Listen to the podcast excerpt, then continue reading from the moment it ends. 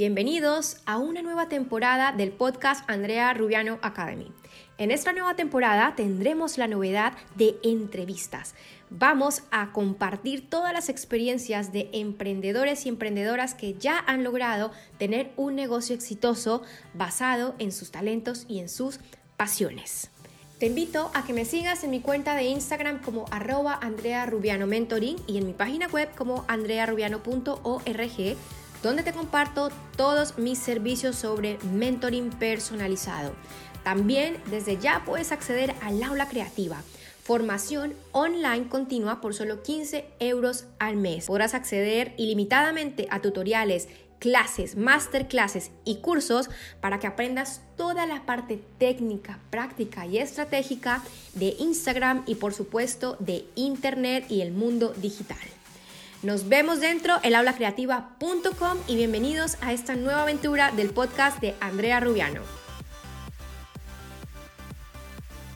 Hola, ¿qué tal? Bienvenidos a este video podcast. Hoy les traigo una invitada muy, pero muy especial que he tenido la oportunidad de conocer personalmente aquí en un evento en Las Palmas, en el cual ella nos contó eh, el éxito de sus fracasos y yo les digo que ahí de verdad conecté con esta mujer y ustedes ya se van a dar cuenta por qué por ella misma.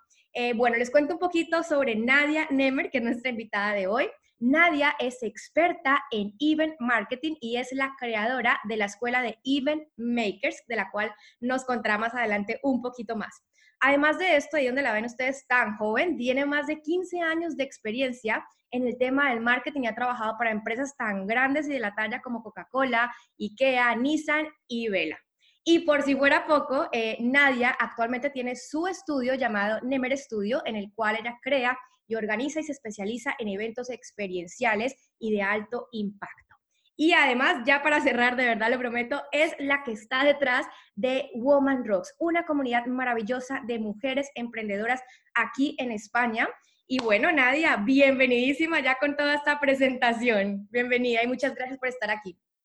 Muchas gracias a ti por la invitación y por esa súper presentación que has hecho.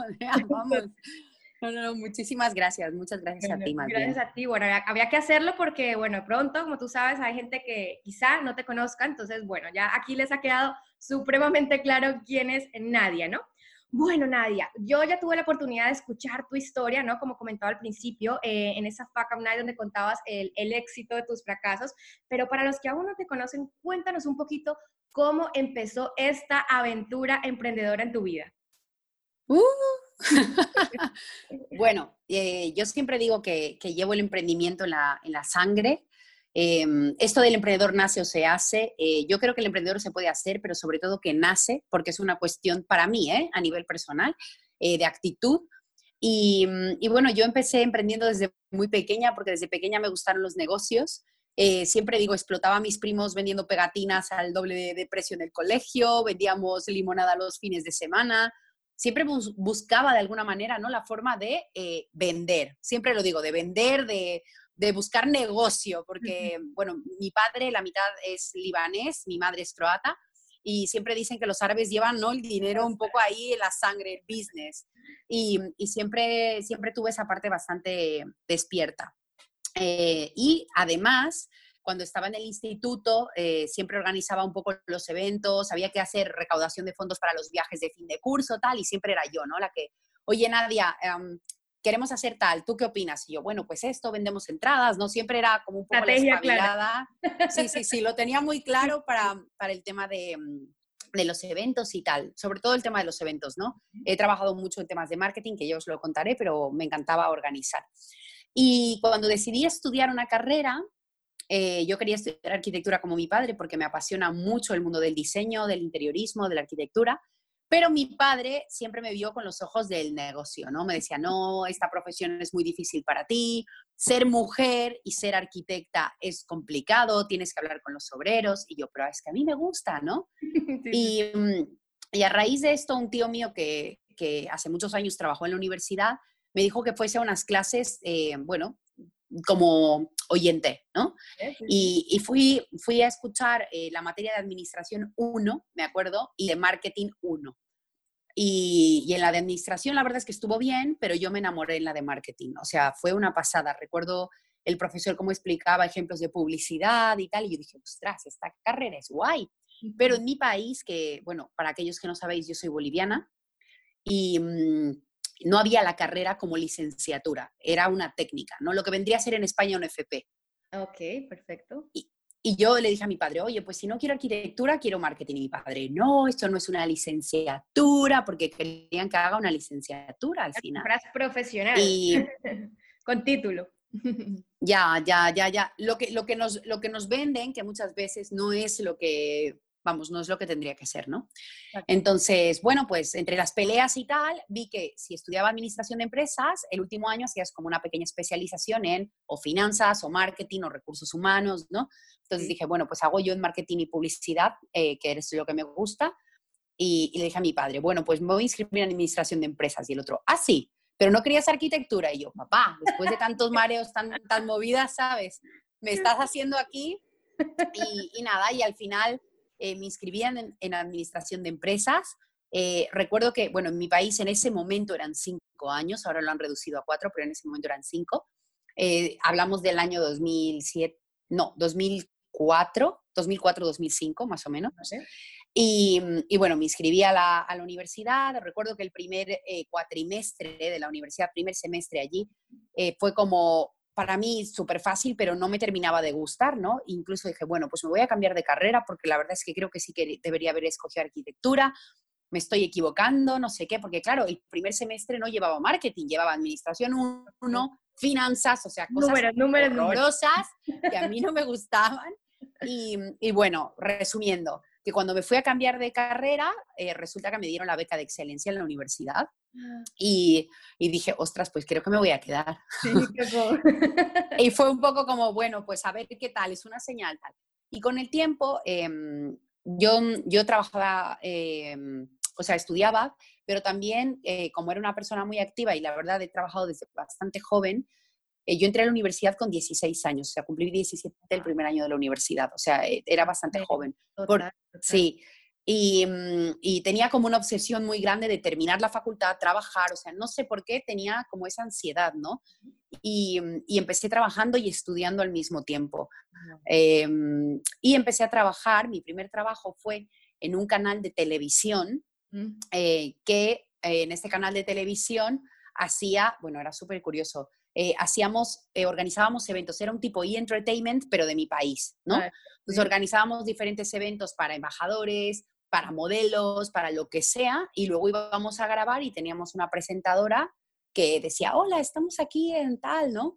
Y yo me dedicaba a, un a la organización de esos eventos. Entonces, oh. ya como me venía de antes toda la parte un poco de organización y tal, eh, pues me empezó a gustar mucho y desde muy joven tuve bastantes responsabilidades y mientras trabajaba y estudiaba pues ejecutaba, ¿no? Para, para así, por así decirlo. Hacíamos también marketing en el canal, tal. Y después de que eh, terminé de trabajar en el canal, que seguí estudiando, eh, se me ocurrió, como ya estaba metida en el mundo de los eventos, montar una revista. Que esto tú lo has escuchado porque estuviste en la charla de, Gran Canaria. Sí, sí. Y monté mi primera revista, eh, que era una revista que se llamaba Uno Magazine, y, era una revista justamente eh, de eventos, ¿no? Básicamente, que era una revista muy cultureta, de estas que están en los bares, en los restaurantes. Como yo ya tenía los contactos de muchos de esos lugares a raíz de ese trabajo que tuve en la tele, eh, pues bueno, me fue bastante sencillo, digamos, hacer la revista. Obviamente la que la hacía toda era yo, menos las fotos, pero vamos, todo, o sea, escribir editoriales, llevar a imprimir, repartir. Yo iba con mi carrito tipo del supermercado por los bares y los restaurantes repartiendo, era buenísimo, si me acuerdo. Y, y, bueno, a raíz de... la vendías? ¿Era gratis? Era gratuita, era gratuita. era de distribución gratuita. Y, y, bueno, hice la revista, eh, la verdad es que fue bastante bien y en ese momento, como ya me estaba yendo bien, un amigo mío que era como el inversor, me dijo, oye Nadia, me gusta esto que estás haciendo, ¿por qué no montamos una revista de turismo eh, para, para más cosas y tal? Y yo pensé, oye, pues sí, mira, yo tenía tiempo, o sea, bueno, estudiaba, trabajaba, me había montado el rollo, pero dije, oye, pues mira, y la verdad es que la revista de turismo, que a día de hoy sigue funcionando en los trenes y aviones de, de mi país, que se llama Bolivia de Colores, eh, funcionó muy bien. En ese momento en mi país no había revistas en los aviones, bueno, las típicas revistas que tú ves allí, ¿no? De Iberia, de Europa, lo que sea. y funcionó súper bien, eh, a la gente le gustaba mucho, obviamente allí, como había un inversor, éramos un equipo más grande de cinco personas, de escritores, editoriales, fotógrafos, ¿no? De incluso comercial que vendía la publicidad. sí, sí. Y yo seguía con mi proyectito pequeño, eh, con la revista, con la mía, pero luego también tenía esta, ¿no? Em, la verdad es que fue súper bien. Eh, fue, un poco la, fue un poco una revista que fue creciendo y tal.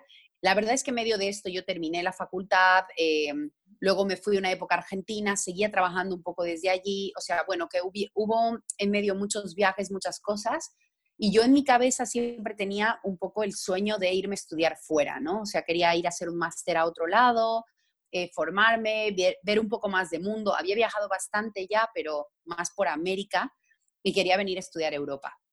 Y, el año 2008, creo, si no voy mal, sí, yo creo que 2008-2009, em, me salió la oportunidad de venir a estudiar a España. Entonces le vendí mi parte a mi socio, yo la mía la cerré directo, o sea, dije, van a chao. Y, y, me, y cogí un avión con 21 años mm. y, y, me vine a vivir a España. Siempre pienso que ahora no sé si lo volvería a hacer porque Claro, porque no pensaba, o sea, no piensas cuando eres tan joven. Tú no eres consciente, total. No eres consciente, no eres. Y, y lo pienso ahora y digo, ostras, o sea, me, monté al avión sin billete de vuelta y me, me fui a estudiar a Barcelona, un máster en marketing y comunicación corporativa, que era lo que yo quería.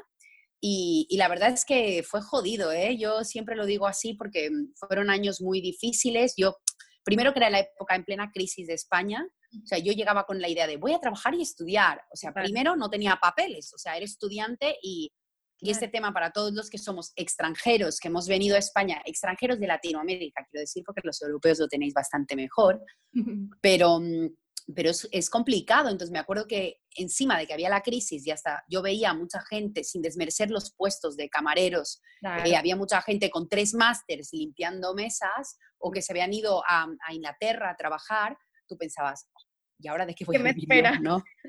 ¿Qué me espera a mí? Sí, y, además acostumbrada un poco a emprender y tal, ¿no? Entonces, bueno, estuve un año viviendo en Barcelona, pero al final Barcelona era una ciudad ultra cara para mí como estudiante, eh, porque yo me había venido con mis pocos ahorros y mi plan era estudiar y trabajar, o sea, hola. Y unos amigos míos, la Universidad de Barcelona tenía varios convenios con varias universidades de España y una de esas era la Universidad de Santiago de Compostela en Galicia. Eh, yo no tenía ni idea de eh, lo que era Galicia, de verdad, o sea, ni idea. Y como vi que todo el mundo me decía que era barato vivir allí como estudiante, pues me fui. Y recuerdo cómo llegué con mis maletas, mis dos maletas, el cielo gris, la lluvia, y yo, ¿dónde he venido a meter? O sea, fue terrible, o sea, ese, ese primer día en la ciudad de una ciudad tan movida, ¿no? Tan, tan al final tan multicultural. Yo creo que llegar a Santiago de Compostela, no lo conozco, pero me imagino que, bueno, el contraste de Dios era bastante difícil y duro de aceptarlo, ¿no? Y tú con esas expectativas en el cielo. No, además, cosas que te pasan en la vida que yo creo que no, tú nunca piensas, ¿no? Tú vienes con una idea de Barcelona, mi padre siempre me hablaba de Barcelona cuando era joven, yo era como mi sueño vivir en Barcelona, vivir en España, no sé qué, Europa, tal, y después tener que irte porque no tienes un duro y tampoco le quieres contar a tu padre porque no quieres preocupar a tu familia, ¿sabes? Que es la realidad. Eh, yo dije, bueno, pues me voy y ya le contaré, en plan, ya le contaré porque total no se va a enterar, como yo no le diga, ¿sabes? Y, mm, y, me fui, a, me fui mm, a, a, vivir allí. Recuerdo exactamente ese día que llegué, encima había reservado un piso para vivir con unos compañeros de piso, compartir piso, como, bueno, hacen los estudiantes, y cuando llego me dicen, no, que ya, ya hemos alquilado tu habitación y yo con mis dos maletas en la puerta y la lluvia y yo no teniendo, así literal, ¿eh? ni puta idea de dónde iba a ir a vivir, no tenía una casa, no conocía a nadie y tenía, yo siempre digo, 21 años, o sea, es como, ¿y ahora qué hago? Así, me voy a un hostal porque, y, y encima que eres joven, ¿no? Estás aprendiendo a espabilarte también. Yo era espabilada, pero no sé, tampoco tan... Oh, fuerte, fuerte, fuerte. ¿Y qué hiciste entonces, Dios mío? Nada, me fui, me fui a un hostal y luego eh, fui a la universidad porque encima llegaba tarde a incorporarme al máster que me convalidaban con el de Barcelona, ¿no? O sea, ya los compañeros se conocían en el máster, yo me había cambiado, digamos, por así decir, de universidad y tal. Y, mm, y, bueno, pregunté allí y me dijeron, hay, una, hay como una tabla online, el tabuleiro le llaman allí, y allí la gente busca y comparte piso. Yo me entré al internet de la universidad y, ahí encontré, después de tres días de buscar, para compartir un piso con unas chicas de Galicia, que también quería yo eso, ¿no? Tener amigos más de aquí, eh, conocer más gente también de aquí y tal. Bueno, entonces a raíz de, de allí sí que fue un poquito mejor. Santiago es una eh, de las ciudades que más me ha acogido. A mí me encanta España, me encanta vivir en España.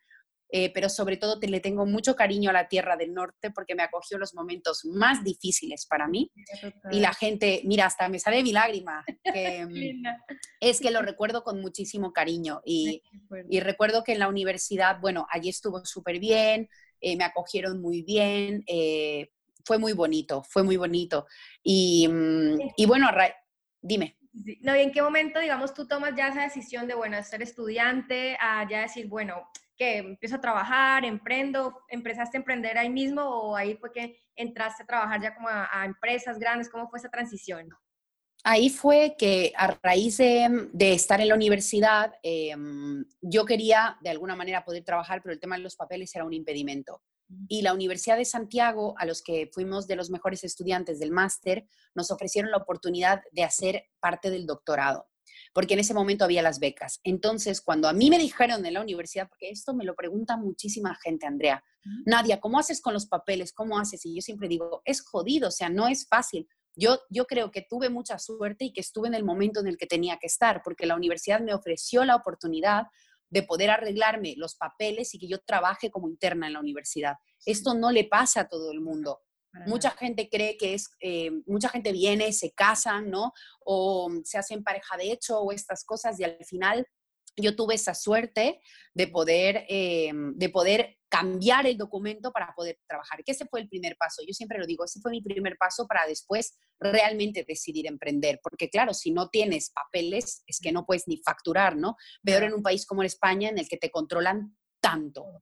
Total, y que o sea, todo. Que viene de, un país donde realmente puedes emprender, entre comillas, y arrancar y hasta que ya tu negocio no esté andando, tú ya ahí sí que puedes empezar a facturar. Aquí es otro rollo totalmente. Aquí es otra historia. Entonces, eh, bueno, entonces a raíz de que me estuve un tiempo trabajando en la universidad, luego quitaron las becas para los extranjeros de doctorado y ahí fue cuando yo dije, no, o sea, yo no me puedo permitir pagarme un doctorado así, y, pero me habían dado la residencia y tenía para renovar para cinco años. Entonces yo ahí era libre, como ah, digo yo. Ah, qué rico. Me busqué trabajo, empecé a trabajar en Estrella Galicia, en otras empresas también, pero mm, realmente en el norte de España en ese momento al menos no había temas de marketing y comunicación como yo quería tan grandes. Y fue cuando cogí una maleta de verano, unos amigos míos vivían en Mallorca, que es donde vivo actualmente, y me dijeron, vente a trabajar al verano y te lo piensas. Y literal, con mi maleta de verano, me vine a Mallorca y desde ese entonces han pasado ocho años. Oh o sea, mm, así fue, tal cual. Yo siempre digo, yo ocho años ya.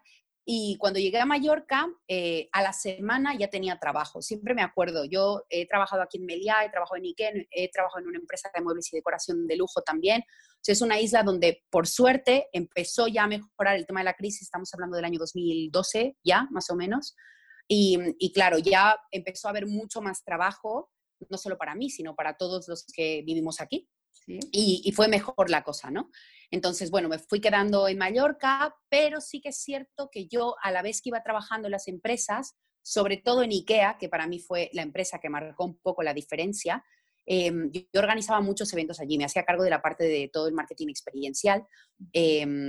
Y ahí fue cuando yo dije, yo quiero hacer esto. Y la marca me decía, no se puede, ¿no? Son los estándares de la marca. Y yo, ay, pero yo quiero hacer. O sea, yo quería realmente, pero la marca no me dejaba y tal. Y decidí despedir a mi jefe, como digo yo, adiós. decidí despedir a mi jefe y fue cuando eh, monté el primer eh, congreso de marketing y comunicación en, en Mallorca, que no tenía ni idea de lo que estaba haciendo, porque yo en ese momento tenía un blog de viajes que sigue vigente, que se llama Travel Rocks, em, y lo monté con, con, la marca de Travel Rocks, o sea, no tenía ni idea qué iba a hacer, pero yo quería montar ese congreso y que ya no me había dejado, pues a mí me apetecía y yo lo monto, ¿no? Eh, también tengo que... Y me encanta que lo menciones, ¿no? Porque a veces mucha gente eh, no empieza algo, un proyecto, por querer estar súper preparado, por tener la idea mega clara, ¿no? Y se pierde muchísimo tiempo y muchísimas eh, herramientas que te puedes aprender en el camino, ¿no? Por esperar a tener esa idea perfecta, ¿no? Yo creo que eso es importante rescatarlo, ¿no? Que tú dijiste, mira, yo no sé, a mí me apetece hacerlo, lo hago con lo que tengo en este momento y lo hiciste y bueno, ya nos contarás cómo ha evolucionado esta idea, ¿no? Oye, yo sí me estoy emocionando, me cuentas. Hoy no sé qué ha pasado, que te he contado como todo, todo, todo, todo.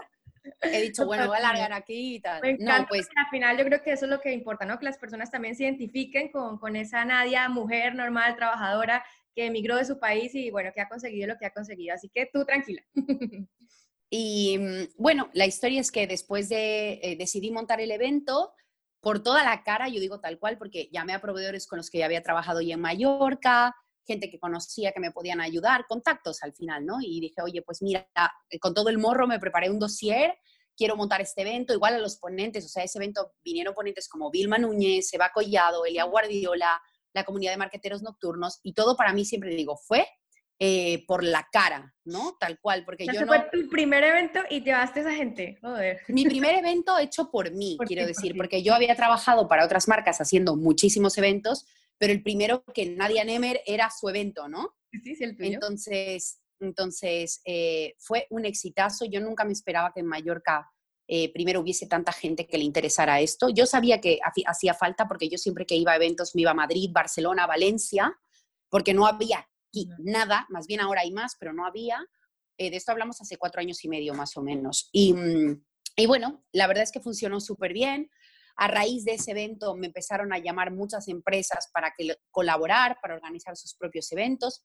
Y yo sinceramente no tenía un norte, siempre lo digo. Bueno, yo fui, me gustaba hacer, entonces yo iba, iba por mi caminito, ¿no? Eh, al mismo tiempo, tengo que decir, yo estaba como colaborando, trabajando para otra empresa entonces estuve como dos años compaginando ese trabajo con el emprendimiento. Para mí es bien importante decir esto porque hay mucha gente que piensa que te lanzas a la piscina y es así. Y en mi caso no ha sido así. Eh, a mí me gusta el tema de la seguridad financiera, soy así. Entonces creo que es importante no lanzar, luego te vas a pegar, vamos, una hostia fina. Es importante ese tema de tener siempre un apoyo, ¿vale? Ya sea un trabajo de medio tiempo o un trabajo adicional o si, bueno, si tu familia en este caso te apoya, o si tienes un colchón de ahorros, pero sí o sí tener esa parte económica estable, porque yo siempre he dicho, si tú no tienes esta parte, no puedes emprender, porque no puedes crear, porque no vas a estar tranquilo, porque realmente es que no se puede, o sea, físicamente no se puede, ¿no? No tiene que, y tú más que nadie lo sabes, que esto es un camino de sembrar, sembrar, sembrar para luego recoger. Entonces, si no tenemos un colchoncito o un apoyo, pues difícilmente pues vamos a conseguir sacar eh, los proyectos adelante al final, ¿no?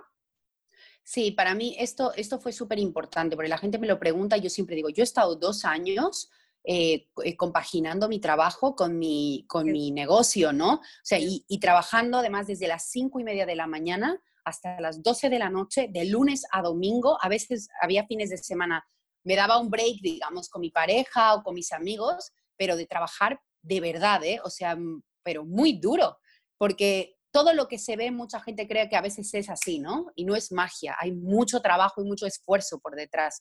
Entonces, bueno, estuve compaginando con esta empresa, me empezaron a llamar a hacer eventitos otras empresas y al mismo tiempo, ese mismo año, em, como yo soy mujer emprendedora, quería crear algo para mujeres también, porque no conocía gente dentro del mundo del emprendimiento, conocía pero muy poca, y, veía que Instagram estaba como creciendo y quería conocer y tal, y, y lancé Woman Rocks. Siempre digo, el proyecto de Woman Rocks fue, eh, se lanzó en el momento preciso porque ha crecido gracias a, también a la corriente que hay de apoyo hacia la mujer, ¿no? de empoderamiento, eh, de, conciliación, de trabajar juntas, ¿no? de, sororidad. Eh, yo nunca pensé que iba a ser un proyecto tan grande, ni que íbamos a hacer ahora mismo. Somos siete personas en el equipo de Woman Rocks. O sea, de verdad, nunca me lo imaginé. O sea, nació totalmente como una idea de, conocer otras emprendedoras que compartían lo mismo, la misma, la misma pasión por sus negocios como yo, porque yo a mi novio le hablaba y mi novio cansado, ¿no? No seas cansina, Nadia, no me hables de tu negocio todo el día. Y yo, se me ha ocurrido una idea, yo, ¿sabes? Pobrecillo, no, te, te entiendo perfecto. El mío yo lo tengo en plan también. O sea, yo en el supermercado y yo, Dani, y Dani, por favor, tía. O sea, en plan, no, es que es muy heavy. Es muy qué pecado, qué pecado, te entiendo perfecto. Sí, y, y entonces al, al, final quería conocer otra gente friki como yo, ¿no? Que podamos hablar de estas cosas. Y, y lancé la comunidad el mismo año que hice el primer evento de, de Marketing Rocks, ¿no? Y la verdad es que eh, ambos eventos, porque son eventos propios que además yo sigo haciendo, que me siento muy orgullosa porque cuesta mantener un evento y que se mantenga el nombre en el tiempo y todo, sobre todo a día de hoy que hay miles, miles, miles de eventos, porque ahora estamos como en el año de los eventos, es como tremendo. Qué fuerte. Eh, entonces, bueno, fueron muy bien. Eh, Marketing Rocks es un evento que se ha hecho este año la cuarta edición y solo se hace en Mallorca, que has venido tú también. Sí, por supuesto. Y el año pasado, el año pasado estuviste. Este año Me también encantó. estuvo muy guay. Sí. Y luego Woman Rocks, que es un evento que ahora mismo ha pisado cuatro ciudades en España, Madrid, Barcelona, Ibiza y Mallorca. Ahora lo hacemos eh, de nuevo en Barcelona y, y también lo volveremos a hacer en otros sitios que ya contaré y en mi país también. Entonces, eh, la idea de Woman Rocks es un evento que vaya yendo por toda, eh, por toda Hispanoamérica. Esa es mi idea, ¿no? No solamente por, por España. España. Entonces, bueno, ha ido creciendo, los clientes fueron creciendo. Yo creé en ese momento, como no tenía nada que ver el blog de viajes con lo que hacía, eh, un año y medio después creé la marca de Nemer Studio, que realmente es la empresa. Yeah. Pero luego me di cuenta que cuando quería sacar ya venta de productos online, que también es otra división de la empresa, eh, porque a día de hoy yo tengo mis eventos propios, luego tengo los eventos que hago para los clientes, que es el fuerte de la empresa, ¿no? que me, me contratan empresas y emprendedores para hacer sus eventos, y también abrí una escuela, la escuela de Event Makers, que decías tú, sí, que es mi escuela online para, para, gente que quiere organizar eventos o que quiere aprender. Sobre eso que me parece genial, que de hecho tengo ahí también pendiente para hacer la masterclass que regalas, que bueno, que después nos vas a dar el enlace también para que la gente lo pueda descargar, ¿no? Y eh, en esta masterclass, Nadia, cuéntanos un poquito, así como para um, darnos esa curiosidad y que podamos hacerla, que yo sé que es bien completa. Eh, ¿Qué vamos a aprender en esta masterclass? O sea, ¿qué nos enseñas en esta masterclass? Porque eh, yo he visto mucho que tú eh, cuentas en tus redes sociales también, ¿no? Que el event marketing es una forma muy interesante y poco explorada para posicionarte, ¿no? Como un referente en tu sector. Entonces, cuéntanos eh, algunos tipsitos aquí que vamos a aprender en esa masterclass, la cual está gratuita, ¿no? Y la pueden descargar. Y por qué también nos ayuda, bueno, eh, la parte de los eventos a, posicionarnos mejor. Bueno, yo, como decías tú, me dedico al, al event marketing, es algo como muy específico dentro del mundo del marketing experiencial que significa eh, introducir los eventos como parte de tu estrategia eh, de marketing, ¿no? Es decir, el tú a tú con el cliente, crear experiencias para el cliente y que puedas tener ese contacto directo. Entonces, en esta masterclass, que para mí es la introducción a la escuela de Event Makers, eh, básicamente cuento para mí los tres pilares fundamentales para eh, convertirte en un referente en tu sector a través de la organización de eventos, porque es lo que he contado antes, mi caso completamente personal, de que yo creé mi marca personal y, y, sinceramente soy lo que soy gracias a ese primer evento que organicé, que fue Marketing Rocks, ¿no? Entonces, básicamente viene un poco a raíz de, de todo lo que he hecho, todo ese camino que he recorrido y veo que los eventos son un potencial muy alto eh, para poderte, eh, para poder impactar en el cliente. Lo que Porque, decías, ¿no? También que hoy estamos en el furor de los eventos, entonces todo el mundo quiere hacer un evento, pero realmente eh, cuando se dan cuenta de todo lo que lleva a hacer un evento, ¿no? Y que no es simplemente, ay, sí, hagamos un evento, contratemos estos ponentes y ya está. No, ¿no? Yo creo que esto, bueno, tiene su, su, proceso y sobre todo buscar, ¿no? Ese punto de diferenciación y lo que tú decías ahora, que pueda calarse realmente en la mente de las personas y sostenerse en el tiempo, porque si no, pues sería algo eh, de una sola vez y creo que no tiene sentido, ¿no? Entonces, eh, todo esto nos vas a enseñar en esa masterclass y en tu escuela. Sí, en la, en la masterclass vas, vais a aprender esos tres pilares fundamentales y luego también ahora mismo eh, tengo un curso que se llama Top of Mind, que es cómo posicionar tu marca personal a través de los eventos mucho más profundamente, que la podéis encontrar en un link que también te voy a dejar, Andrea. Y luego estamos trabajando en sacar muchos más cursos, muchos más trainings, eh, porque hay gente que nos pregunta muchísimo, ¿no? Cómo vender más entradas, cómo puedo ser speaker, como muchas cosas que vamos a resolver durante todo este 2020, porque la escuela salió en septiembre de 2019. Así que somos nuevos, como digo yo, pero, pero sí que es otra línea de negocio muy interesante dentro de, de la empresa. Y, y, bueno, y a raíz de esto, de la escuela, yo decidí lanzar la marca personal de Nadia Nemer, que ya la tenía, porque mucha gente me dice, Nadia, tú ya la tenías, lo que pasa es que no tenías el logo, ¿no? Porque la gente sabía quién era el evento que hacía. Pero eh, sí que es cierto que decidí lanzarla porque en Internet la gente quiere verte la cara. Exacto. Y la gente quiere saber quién es esa persona, quién tal. Yo tengo mi empresa al final, ¿no? Y tengo mis eventos con sus marcas propias, pero decidí hacer nadianemer.com, básicamente, porque la gente ya me identificaba muchísimo con eso. Siempre digo, la empresa es Nemer Studio SL porque lo es, pero, pero bueno, al final la cara de la empresa soy yo y, y ya está. Y ahí es un poco como todo el resumen de todos estos años, eh, cómo a día de hoy hemos llegado a este camino. La verdad es que es súper interesante porque yo te digo que cuando hice ese primer evento, nunca me imaginé que iba a llegar a donde estoy ahora. Eh, aprovecho también, mira, que ahora que tú me haces la entrevista, eh, para contar que, bueno, lo conté ayer por redes sociales, pero que recibimos una nominación por el proyecto de Woman Rocks en Nueva York. Oh my God, felicitaciones. Que voy a estar, voy a estar en breve allí. Muchas gracias. Eh, para mí esto es algo muy especial porque realmente jamás me hubiera imaginado. Yo empecé trabajando en el cuarto de la plancha de casa, compaginando mi negocio y, lo veo, dos años después de compaginar eso, voy a ir a Nueva York a recibir una nominación. O sea, de verdad, es algo que, no te lo, o sea, yo, yo lo pienso y digo, wow, ¿sabes? Un premio, Nadie hace un premio todo eso que has trabajado tan duro como tú lo decías ahora, ¿no? Esos dos años de trabajar de prácticamente 24/7. Yo creo que por eso merece la pena muchísimo eh, eh, hacer el esfuerzo, ¿no? Creo, creo que, y es mucho de lo que veo con mis clientas y con el mundo de las emprendedoras que al final es como que no se creen que realmente merece la pena dedicarle todo tu amor, todo tu apoyo y sobre todo tu trabajo, ¿no? Porque creen que esto es como tú decías, de la noche a la mañana y no. Y yo creo que nadie, pues esto es una muestra que, que la vida, el universo te envía para, para decir, hey, mira, vale la pena luchar, vale la pena todas esas horas de, de sacrificio, de trabajo duro, ¿no? Y de creer en ti sobre todo. Así que pues enhorabuena y me encanta porque creo que esto es una reflexión muy bonita para, para compartir. Ya que sí que estaremos también, de esa nominación. No, también, también es importante para mí, ¿eh? que esto siempre lo digo, el proyecto de Woman Rocks, así como todos los proyectos tienen su lado bonito, tienen su lado oscuro, yo siempre lo digo, y entre mujeres nos falta muchísimo, la verdad, el tema del apoyo.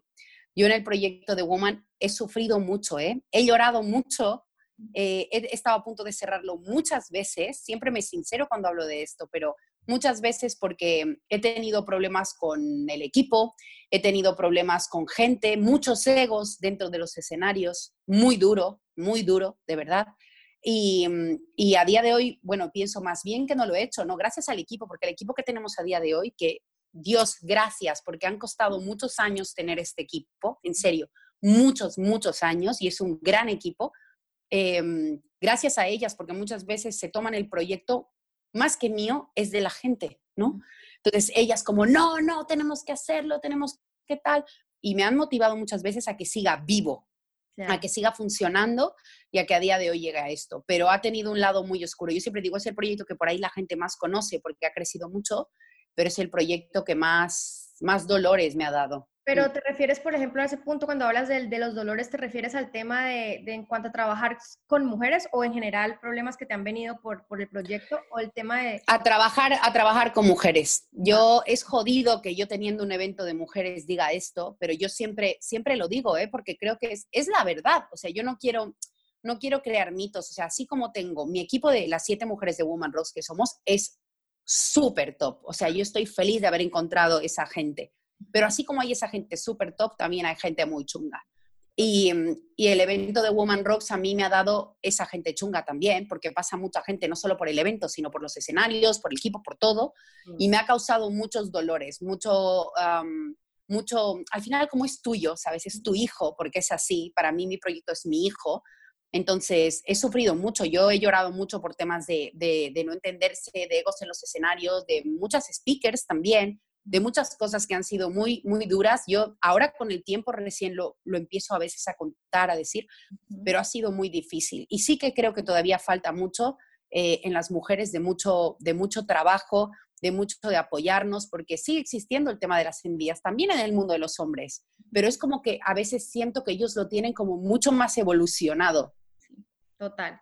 O sea, ¿qué, ¿qué, crees que de pronto tú que ya has vivido, ¿no? Esta experiencia tan de cerca, que te ha tocado tan de cerca, así en plan, ¿sabes? Como consejo para todas aquellas mujeres también que están pensando en, bueno, en, incluso para mí también, que estamos todo el tiempo en constante relación y lo digo y lo sostengo que es bien complicado trabajar con mujeres, pero que igual hay que hacerlo, ¿no? Porque si no hay mujeres como tú o como muchas mujeres que luchan por ese camino, pues tampoco nunca vamos a superar esto, ¿no? Pero, ¿qué consejo crees tú que, o qué crees que nos falta a las mujeres, ¿no? Para, para llegar ya a ese punto en el cual vamos a ser un poco más pragmáticas, es decir, no vamos a estar tan, tan con tema de egos, con tema de, tanto de las emociones, ¿no? Que yo creo que al final es eso también, que le metemos como mucha emoción a la cosa, ¿no? Y eso no permite como que... mucha emoción.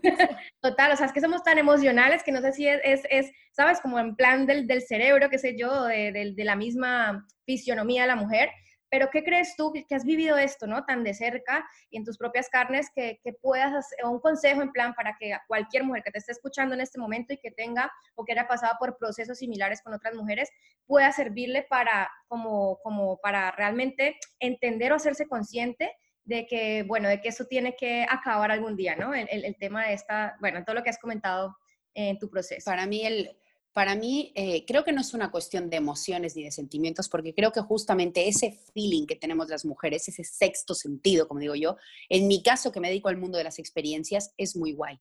Porque yo cuando dentro del evento contrato a alguien que sea decoradora o que me haga el visual del evento tal, necesito esa sensibilidad, ¿no? Y esa gente también es normal, para mí son artistas y los artistas, sean hombres o mujeres, tienen esa sensibilidad igual y a veces la lían, ¿no? La lían parda, pero me encanta su trabajo. Eh, independientemente de esto, creo que lo que falta es comunicación de verdad, mm. ¿sabes? Es decir, decir las cosas claras.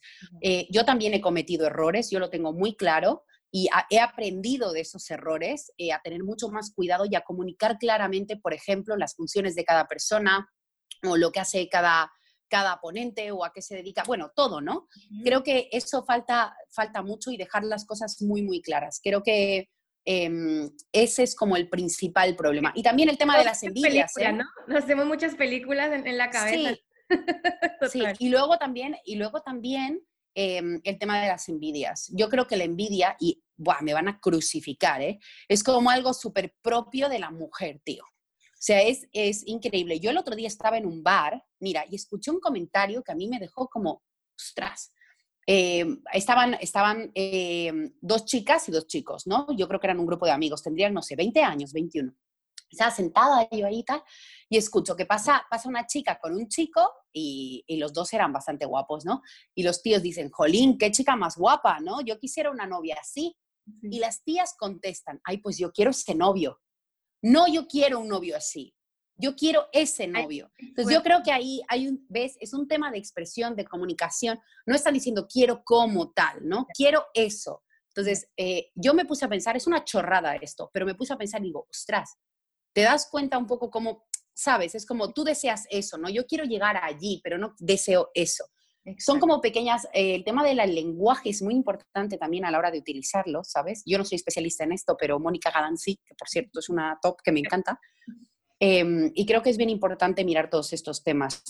Yo espero que el día de mañana las mujeres también crezcamos a nivel de, desarrollo personal, de empoderamiento, que creo que están justamente todos estos eventos que yo soy feliz de que se hagan en España, en el mundo y demás, sirven para esto, para que trabajemos más entre nosotras, para que nos entendamos más, para que aprendamos también, ¿no? Apoyarnos las unas a las otras. Eh, y bueno, esperemos que, siga, que siga así. Yo sigo luchando por ello, a, a mí me ha costado muchísimo lo que te he contado, pero bueno, ahí, ahí estamos y, bueno.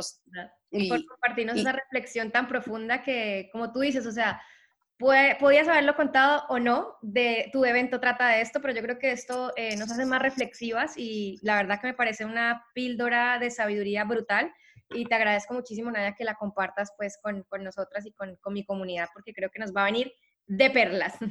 Así que pues Minaya, muchas gracias. Bueno, vamos a ir eh, a pasar a otras preguntitas que son las que tenía yo ya preparadas para ti, Minaya linda. Y eh, bueno, para ir cerrando, porque ya vamos a cumplir casi la hora de aquí de, esta entrevista. Me he emocionado, yo te he dicho, ahora que me cortes. ¿eh? Pero me encanta, ¿no? Me encanta, lo que, que fluya, que fluya, yo soy de fluir.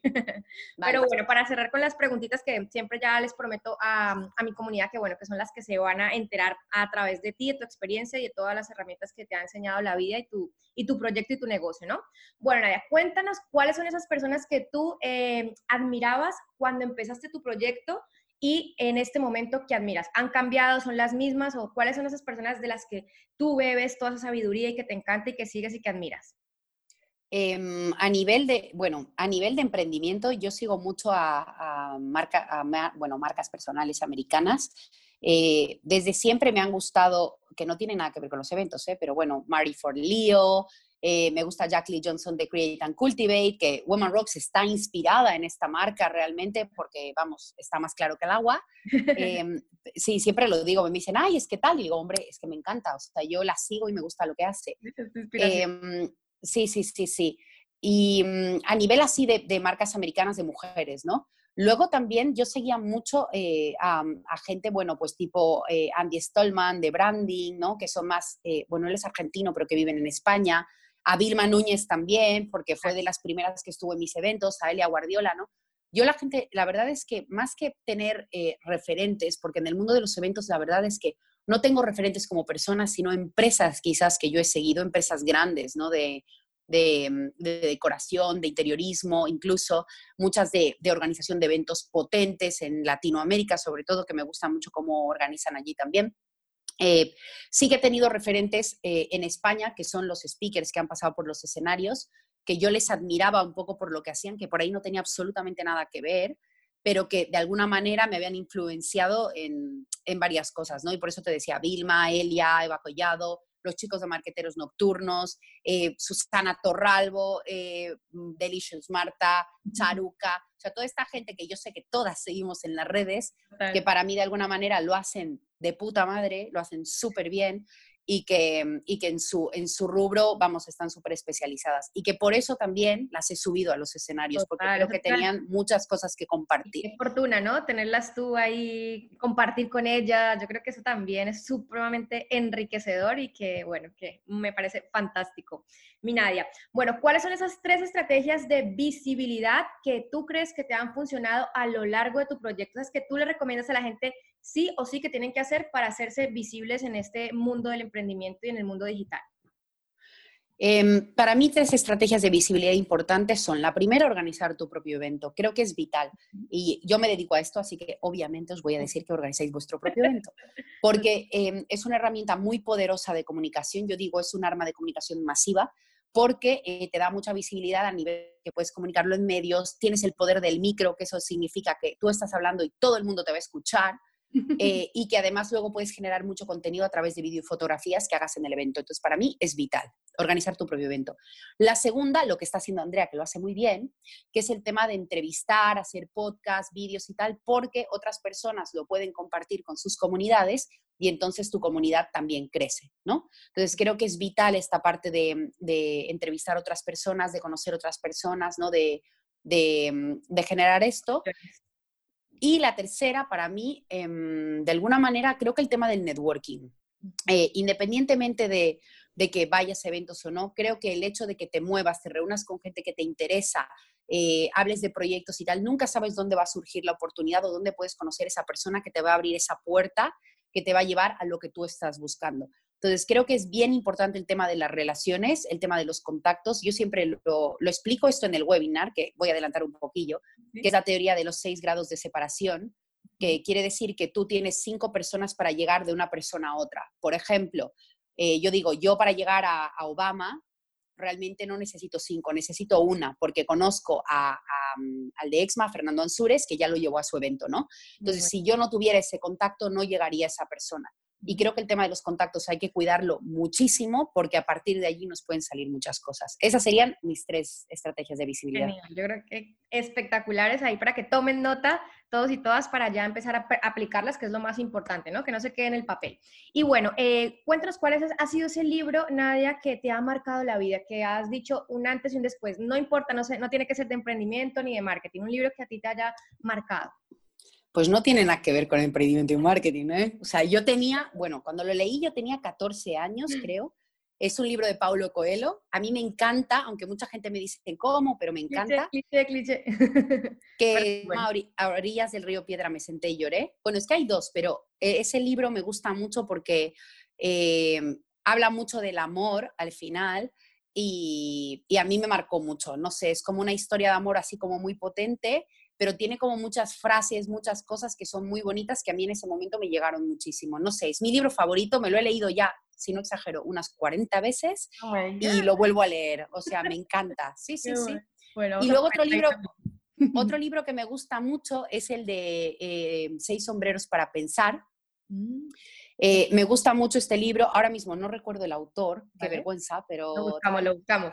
Y este, este libro está muy bien porque eh, te dice que en qué momento, es un libro sobre creatividad, y es en qué momento te tienes que poner qué color de sombrero para pensar eh, diferentes cosas, ¿no? Yo que sé, el sombrero azul significa ideas menos creativas, pero que son más tácticas, ¿no?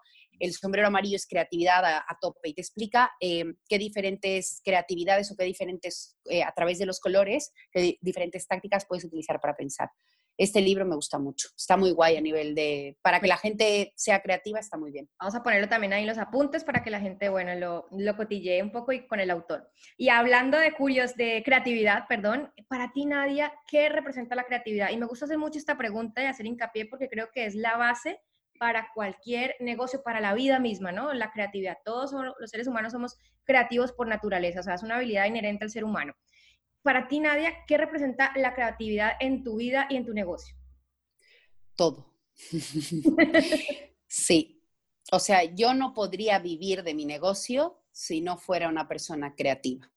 O sea, lo mío no es un, mm, o sea, para mí, mi negocio, mi servicio, lo que yo ofrezco, no es un bien de primera necesidad. Yo no vendo leche, no vendo huevos, ¿no?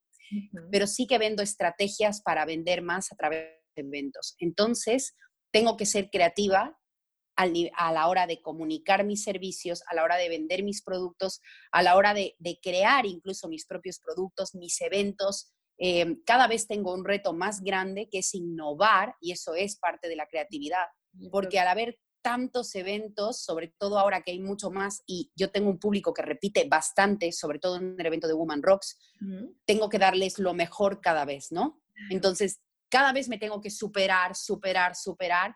Y eso es darle mucho a la cabeza, ¿no? Vueltas, pensar, ver tendencias. Yo viajo mucho también a muchos eventos, veo mucho las tendencias, estoy constantemente eh, no solo creando, ¿no? Sino también observando de información. Sí, empapándome, ¿no? Empapándome de información para crear algo que esté al nivel de lo que la gente está buscando. Sería como un truquito y un tip, ¿no? Para ser un poquito más creativas es eso, ¿no? El estar también como atentas al mundo exterior, el observar, el analizar, el beber de muchas fuentes para mantener la creatividad ahí a tope, ¿no? Sí, y también a veces cuando me saturo, que esto es importante porque a veces estamos muy saturados, yo intento eh, dejar un vacío para la nada que para mí esto es bien importante. ¿Qué significa la nada? Pues no hacer nada. Eh, tal cual, ver una película estúpida. O sea, a mí, me, a mí esto, a veces la gente lo flipa, pero a mí me gusta ver una película que no tiene un trasfondo súper profundo. No, es estúpida. Esas películas americanas de rubias, como digo yo, ¿no? Las tontas. Sí, veo eso y así despejo mi cabeza porque no pienso o salgo a dar un paseo sin pensar, sin el móvil, eh, ese tipo de cosas, y así mi mente se despeja y puedo pensar muchísimo mejor. También el deporte me ayuda mucho, yo hago boxeo, he vuelto después de tres meses además. Entonces, creo que, es, creo que es importante esta parte para fomentar la creatividad. O sea, necesitas también estar vacío para volverte a llenar. Es así. Perfecto, me encanta y gracias por compartir ese tip, Nadia. Bueno, tres cuentas que admires en Instagram para que nos recomiendes aquí. ¡Uh! Tres que admiro en Instagram. Ostras, qué complicado, ¿no? que tú buscas y todo, no que el algoritmo te las pone, sino que, ay, que habrá publicado no sé quiéncito, no sé quiéncita. Ostras, pues, eh, bueno, para mí la primera por el tema de eventos de Woman Rocks, Create and Cultivate, me encanta, o sea, creo que es una, es de las cuentas que más sigo. Luego Mary for Leo también, que es una emprendedora súper potente americana que me encanta. Y luego, eh, a ver, así una más, una más. De por aquí, por aquí, de España. A ver. Eso, de España. Bueno, voy a decir una de una amiga mía que es fotógrafa eh, gastronómica, pero me gusta mucho. Eh, ella la hace de un tipo portfolio, pero es muy creativa, que se llama Cristina Ortega. Ella tiene, es fotógrafa gastronómica y, y, lo que decía, una cuenta muy chula para que podáis ver eh, todas las cosas que hace. Ahora yo le estoy animando para que haga más stories porque ya no es de hacer stories. Eh, en plan, sal por la cámara, ¿sabes? Si a la tía no le gusta, pero es una cuenta muy guay, así que sí, os la recomiendo. Muchísimas gracias. Y ya para ir terminando, ¿cuál es ese mantra o frase de cabecera que te caracteriza o que tú te dices siempre cuando estás en esos momentos chunguis ahí debajo de nota? Hombre, como, como tenía que ser, es de Paulo Coelho, 100%. Sí, 100%. Y es eh, cuando uno desea algo con todo el alma, el universo entero conspira para que realices tu deseo. y es tal cual. Qué bonita, me encanta, me encanta. Muy linda. Gracias. Sí. Sí, sí, sí. Para despedirnos, mi Nadia linda, ya, bueno, un consejo final, el que te nazca en este momento, con el que te sientas conectada de todo lo que hemos hablado eh, a lo largo de esta entrevista.